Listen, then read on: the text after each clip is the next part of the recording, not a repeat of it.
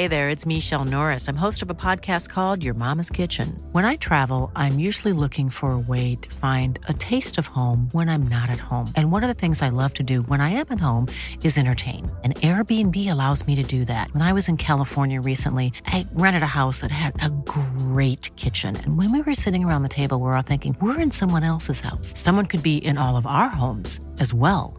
If you have a home, but you're not always at home, you have an Airbnb. Your home might be worth more than you think. Find out how much at airbnb.com/slash host. Selling a little or a lot? Shopify helps you do your thing however you cha-ching. Shopify is the global commerce platform that helps you sell at every stage of your business. From the launch your online shop stage to the first real life store stage, all the way to the did we just hit a million orders stage.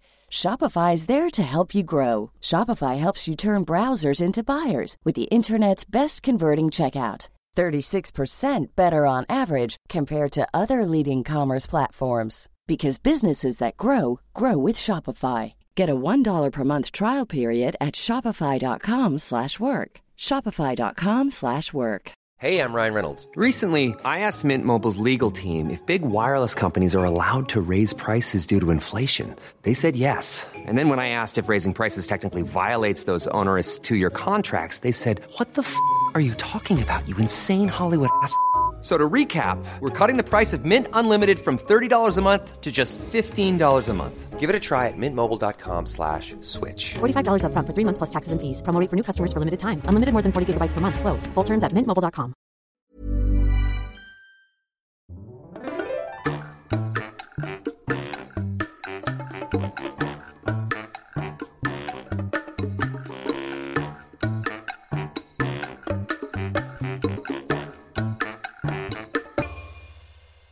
Hola, ¿qué tal? Esto es How to Spanish Podcast. Yo soy David. Y yo soy Ana. Bienvenidos a un nuevo episodio. Y en este episodio vamos a hablar sobre las juntas y por qué son tan horribles. This podcast is made possible thanks to our Patreon family. Some of the benefits include a PDF with grammar bits and vocabulary, as well as full videos and a transcript. If you want to join our Patreon family, just go to patreon.com slash howtospanishpodcast. Tenemos un shoutout nuevo, gracias a nuestra nueva patrona. Liane Packer, muchas gracias por unirte a nuestra familia. Qué bueno tenerlos de nuevo por aquí, nos da gusto que nos escuchen todas las semanas. Y las juntas. Ah, es esa cosa que todos amamos y odiamos. Mm, ¿O las amamos? No, yo no amo las juntas. Bueno, no- regularmente odiamos las juntas, pero todos necesitamos ir a algún tipo de junta, ¿no? Sí, cuando dices juntas, pienso en los godines o en las personas que van a una oficina, pero realmente hay juntas en cada parte de nuestra vida. Exactamente. Y si no saben qué son godines, les vamos a dejar un link al episodio donde hablamos sobre los godines, que es algo muy importante de la cultura mexicana actual.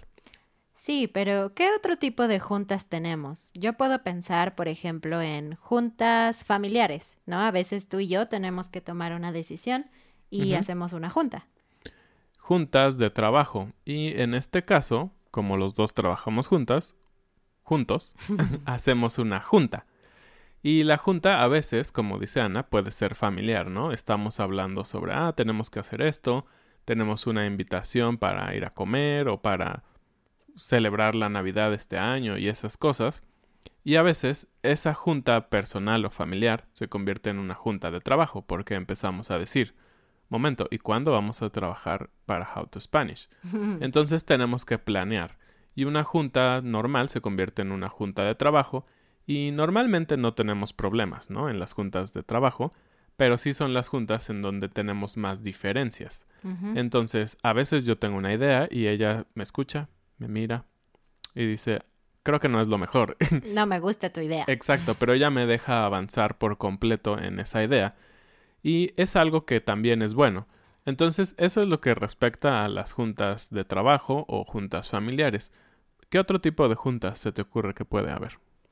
Mm, quizás juntas en alguna agrupación social, por ejemplo, si vas a una iglesia y participas en algunos ministerios o cosas así, también tienes juntas, ¿no? pero también en el lugar en donde vives. Muchas veces hay juntas de vecinos. Donde nosotros vivimos hay Ah, juntas sí. de vecinos cada dos meses. Cada dos meses más o menos y son juntas muy acaloradas. Sí. y también, por ejemplo, hay juntas en las escuelas, ¿no? Mm, sí, claro. A veces los profesores quieren informar a los padres cómo están sus hijos y si quieren hacer algún cambio en la escuela o si quieren, no sé, ir a una excursión lejana donde tienen que gastar dinero o algún evento en especial. Sí, es verdad. Creo que hay muchos tipos de juntas. Y bueno, cabe decir que estamos usando la palabra junta, que es la palabra que se usa para cosas un poco más mm, con un propósito, ¿no? Un propósito de enseñar algo o un propósito de comunicar algo o de trabajar juntos. Porque existe otra palabra, reuniones. Reuniones y juntas son sinónimos, pero reuniones puede usarse también en un contexto solamente social, solamente ir por un café con un amigo, eso puede ser una reunión. Exactamente. Y tal vez los más jóvenes que aún no trabajan y que ellos no van a las juntas de la escuela como parte de los padres, pueden decir, pero esto a mí que me interesa, ¿no? Pero no, realmente también como jóvenes tenemos juntas, aunque obviamente no decimos vamos a tener una junta para decidir qué, va- qué videojuego nuevo vamos a experimentar. Pero son reuniones informales en las que tú y tu amigo eh, hablan sobre sus propias experiencias, lo ponen en la mesa y dicen, ok, ahora juntos vamos a hacer esto. Entonces, al final es como una reunión de adultos en donde tomas decisiones sobre algunas cosas que a lo mejor no son tan relevantes para los adultos, pero para ti que eres joven o adolescente son muy importantes, ¿no? Entonces, esto de las juntas aplica para todos. Y yo creo que la razón principal es porque somos seres sociales. Es prácticamente imposible estar aislados y es prácticamente imposible estar callados. Siempre decimos nuestra opinión, siempre queremos saber lo que otras personas piensan, queremos emprender proyectos, queremos compartir ideas. Es natural, ¿no? Claro, no nos podemos quedar solo sentados esperando a que, no sé, caiga de la nada el trabajo o caiga de la nada alguna conversación o algo. Siempre necesitamos estar en acción, en movimiento, y para eso necesitamos a otras personas y tomar acciones juntos. Pero la verdad es que fuera de las reuniones más sociales o amigables, la mayoría de nosotros odiamos las juntas, ¿no? No nos gusta cuando alguien nos dice, tenemos una junta el martes a las 7. Tú, "Ah, no Oh, quiero. Especialmente cuando sabes que en las juntas va a haber problemas y discusiones y debates, ¿no? Como es la norma generalmente. Exacto. Y bueno, ¿y creen ustedes que solo los humanos nos reunimos? Pues sí. Pues no. De hecho, hay estudios en donde se habla que los animales, algunos, se reúnen también. Y en específico, eh, estudiamos un poco sobre los perros salvajes africanos. Sí. suena, suena gracioso, pero es una especie, obviamente viven en África, y estos perros salvajes africanos tienen cierto tipo de reuniones, y nos referimos porque hay decisiones que se toman. Al final, esto es el objetivo de una reunión, ¿no? Sí, han estudiado por muchos años a estos animales y se han dado cuenta que prácticamente hacen dos cosas, dormir y cazar. Entonces, la gran parte del día, estos animales están acostados, durmiendo, disfrutando de la vida, pero llega un momento en donde es necesario comer. Entonces, los científicos han visto que uno de ellos se levanta y empieza a estornudar un poco. Más como como resoplidos con la nariz. Y en lo que estos resoplidos significan, según los científicos, es una especie de pregunta, como de, ¿vamos a casar? ¿Sí o no? Entonces, am, algo que han descubierto que es muy interesante es que a veces estas reuniones para cazar funcionan y a veces no. Es decir, a veces la manada dice, sí, vamos a cazar, se levantan y salen, pero muchas otras veces dicen, "Eh, no, voy a dormir más. Exacto. Y esto depende un poco del tipo de líder que está llamando a cazar. Obviamente él tiene sus motivos personales, ¿no? Tal vez él ya tiene mucha hambre, pero el resto de la manada tal vez comió mucho y ellos dicen, no, puede estar otro día o dos sin comer, entonces no ¿Eres hay un problema. científico de perros salvajes? Un poco. Ah, no, pero realmente es muy interesante porque, como dice Ana, a veces la junta tiene éxito cuando un macho alfa, por decirlo así, eh, llama a la junta y dicen, sí, vamos con él. Pero a veces, cuando es de un rango menor dentro de la manada, eh, deciden no ir con él. Bueno, y lo que la científica que ha estado investigando a estos animales descubrió es que toma mucho más esfuerzo para un miembro de la manada que no es dominante lograr que sus compañeros hagan algo. Como los humanos, ¿no? Cuando tu jefe te dice, tienes que hacer esto, tú lo haces. Pero cuando alguien subordinado te dice, tienes que hacer esto, probablemente no lo vas a hacer. En el caso de estos animales, cuando el líder era el que organizaba la junta, solamente se necesitaban alrededor de tres o cuatro resoplidos y todos aceptaban ir a cazar.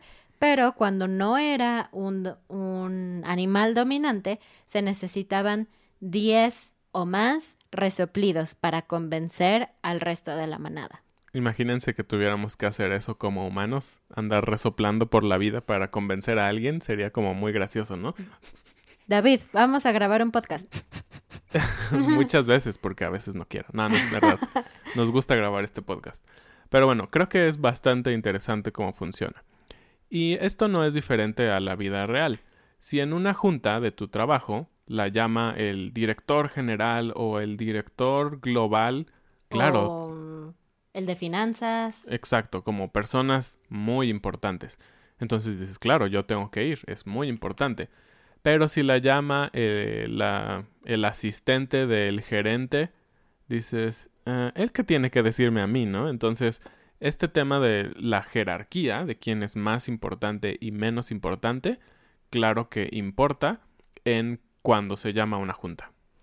Y bueno, obviamente hay muchas encuestas de por qué la gente odia reunirse o tener juntas. Y pues las razones que ellos dan creo que son muy comunes y creo que ustedes van a estar de acuerdo con ellos. Y bueno, las odiamos porque tenemos demasiadas, ¿no? Es, es un exceso. Se dice, y hay estudios, en que en Estados Unidos, no tenemos un dato para México, pero en Estados Unidos hay 55 millones de juntas al día.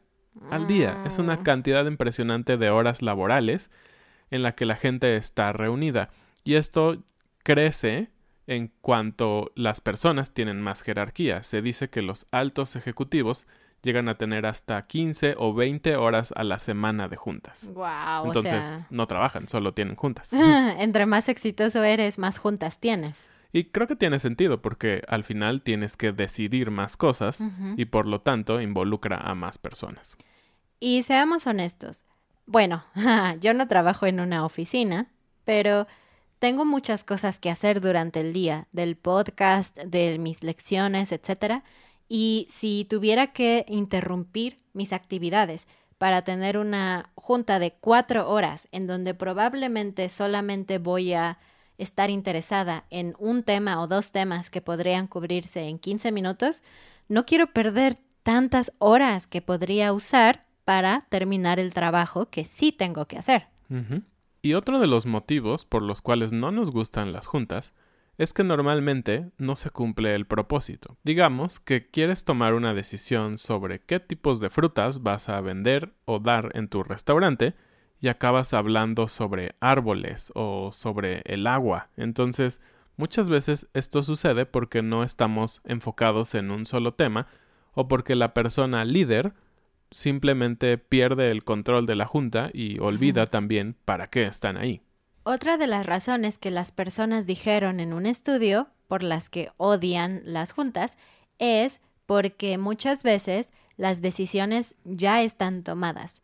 Es decir, los gerentes o alguien arriba tomó una decisión y después llama a una junta para ver si es una buena decisión o no, pero no importa lo que las personas digan, la decisión es final.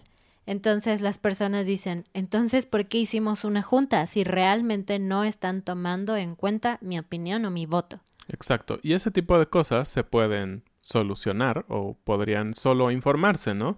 Si mi jefe o el director o tal vez la junta directiva de la empresa o el presidente, no sé, muy arriba, decide algo y todos tenemos que acatarlo, simplemente deberías informarlo, Informarlo. con, no sé, un correo electrónico o un anuncio pegado en un pizarrón y evitas perder el tiempo de las personas, ¿no? Otro de los motivos es porque las personas normalmente no dicen lo que piensan. Y esto puede ser para evitar conflicto. ¿Quién no prefiere estar tranquilo y no simplemente ir a pelear a una junta? Entonces muchas personas escuchan y dicen en su interior, "Ah, no me gusta lo que dijo mi jefe. Pero cuando el jefe dice alguna duda o sugerencia, todos callados. Y cuando sales de la junta, afuera la gente empieza, Ay, es que el jefe no nos toma en cuenta y no sé qué. Pero a veces es nuestra culpa, a veces cuando tenemos los foros o las oportunidades para hablar y decir que algo no nos gusta, simplemente no lo decimos. ¿Cómo son ustedes? ¿Dicen lo que piensan o no en una junta? ¿Y son jefes o son empleados? Sería interesante saber su perspectiva. ¿Qué tipo de personalidad tienen ustedes en sus juntas? Recuerden que no solamente son juntas de trabajo, sino juntas de padres, juntas familiares, juntas en un club, lo que sea. Bueno, pues hay muchos tipos, ¿no? Y nosotros logramos pensar en tres tipos como generales. Tenemos, en primer lugar, a las personas que causan problemas, es decir, las personas que todo el tiempo cuestionan a los otros que dicen, no me gusta, ¿por qué no hacemos esto? No entiendo, necesitamos cambiar esto. Son personas que dicen su opinión abiertamente y por lo tanto generalmente causan algún tipo de conflicto. Y que seamos honestos, muchas veces hay personas que les gusta causar conflicto, es parte de su personalidad. Pero al mismo tiempo puede ser algo saludable porque quizás ellos traen nuevas perspectivas a un asunto o quizás ellos están notando que algo está mal y es importante decirlo. Claro, no siempre es bueno solo ser pasivos y felices. Entonces, el siguiente tipo de personas son justamente las personas pasivas, las que no opinan, simplemente tal vez no les importa lo que va a pasar, entonces solo ven lo que dice alguien, ven lo que dice la otra persona y solo asienten con la cabeza, pero realmente no participan en la junta, no son miembros activos de la toma de decisión, y eso puede ser muy cómodo, sí, pero puede ser también como lo que dijimos. Yo no estoy de acuerdo, pero por no entrar en un problema, solo me callo, pero al final genera frustración en ti, porque las cosas que tú realmente quieres nunca van a suceder. Y el último tipo de persona es el pacificador, la persona que todo el tiempo está intentando arreglar los problemas, que cuando alguien está enojado dice algo para calmar la situación. Y bueno, en realidad hay otro tipo de persona que es una mezcla, las personas que provocan problemas, pero que al mismo tiempo están dispuestos a generar soluciones, a llegar a acuerdos, a lograr que la junta sea pacífica, ¿no? Creo que yo soy así. A mí me gusta mucho decir lo que pienso, aun si causo problemas, pero no me gusta pelear. Yo quiero llegar a una solución. Exactamente. y es gracioso porque yo conozco a Ana en sus dos facetas. En algunas cosas ella puede ser muy intensa y fuerte en sus opiniones, pero en otras no, tranquilo, vamos a ver qué podemos hacer, vamos a solucionarlo.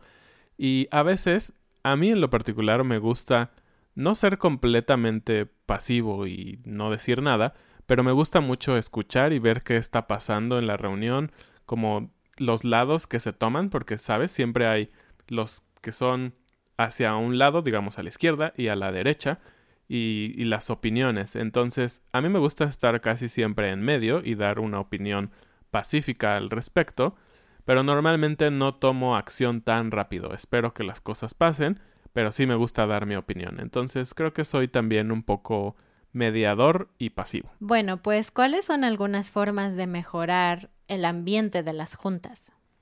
Es importante mejorar la eficiencia y el ambiente de las juntas, porque como vimos, la gente en lo general no les gusta y pasa mucho tiempo. Entonces, algunas cosas que han funcionado en algunas empresas y organizaciones es hablar antes sobre cualquier otra cosa que no sea la junta o el negocio. Por ejemplo, hablar sobre tu fin de semana o hablar sobre las cosas que te gustaría hacer en tus próximas vacaciones. Y les voy a contar una historia personal. Cuando yo trabajaba en una empresa, nosotros siempre empezábamos una junta con la frase ¿qué te alegra? y la verdad es que a veces era difícil pensar en una cosa que realmente te alegrara, pero era un requisito para iniciar la junta. Tú no podías estar en la junta si no decías de qué te alegras, ¿no? Entonces, de cierta manera cambia un poco tu percepción de lo que está pasando en el momento y te pone un poco feliz, por así decirlo, pensar en algo alegre antes de empezar con una junta que puede ser un conflicto, ¿no? Algo que también se puede hacer es distinguir lo que realmente necesita arreglarse en persona y lo que puede arreglarse por una llamada telefónica o un correo electrónico. Yo creo que la base es respetar el tiempo de los demás, ser considerado con los demás. Si puedes preguntarle algo a alguien en un correo electrónico, hazlo. No necesitas tener a la persona frente a ti durante tres horas para responder una simple pregunta, ¿no? Exactamente. Y también otra de las cosas es, si tú eres líder de una junta, asegúrate de que todas las personas pueden participar y que pueden decir lo que piensen sin que haya una represalia para ellos. Y bueno, finalmente no hay mucho que podamos hacer, ¿no? Yo creo que todos deberíamos de dar nuestra opinión. Si somos jefes, deberíamos de ser considerados con los demás. Pero bueno, la realidad es que hay algunas empresas cuya cultura es juntas, juntas, juntas, juntas.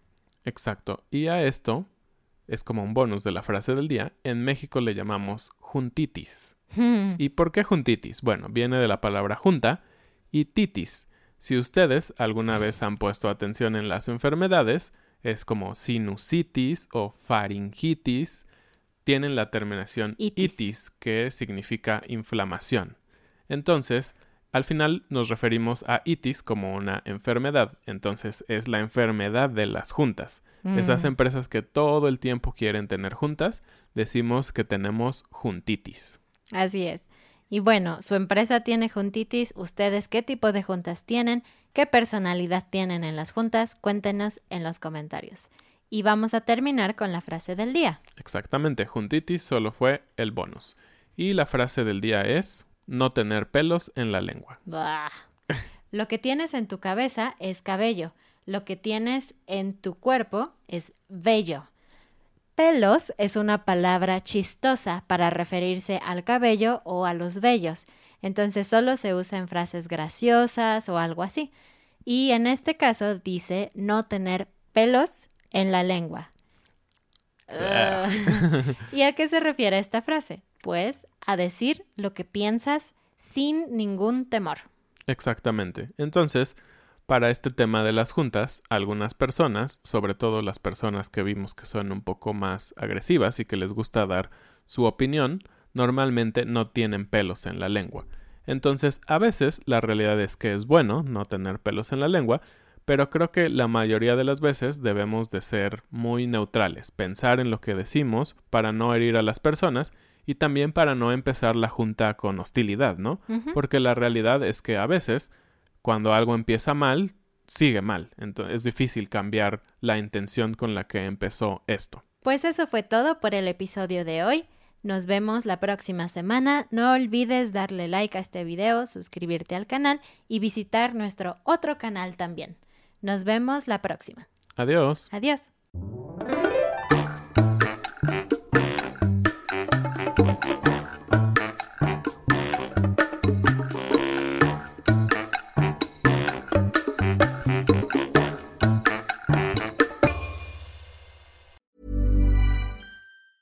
Hi, I'm Daniel, founder of Pretty Litter. Did you know cats tend to hide symptoms of sickness and pain? I learned this the hard way after losing my cat, Gingy. So I created Pretty Litter, a health monitoring litter that helps detect early signs of illness by changing colors, saving you money and potentially your cat's life. Pretty Litter is veterinarian developed, and it's the easiest way to keep tabs on your fur baby's health right at home. Go to prettylitter.com and use code ACAST for 20% off your first order and a free cat toy. Terms and conditions apply. See site for details. Mom deserves the best, and there's no better place to shop for Mother's Day than Whole Foods Market. They're your destination for unbeatable savings, from premium gifts to show-stopping flowers and irresistible desserts. Start by saving 33% with Prime on all body care and candles. Then get a 15-stem bunch of tulips for just $9.99 each with Prime. Round out Mom's menu with festive rosé, irresistible berry chantilly cake, and more special treats. Come celebrate Mother's Day at Whole Foods Market. Even when we're on a budget, we still deserve nice things. Quince is a place to scoop up stunning high-end goods for 50 to 80% less than similar brands. They have buttery soft cashmere sweaters starting at $50, luxurious Italian leather bags, and so much more. Plus, Quince only works with factories that use safe, ethical, and responsible manufacturing. Get the high-end goods you'll love without the high price tag with Quince. Go to quince.com/style for free shipping and 365 day returns.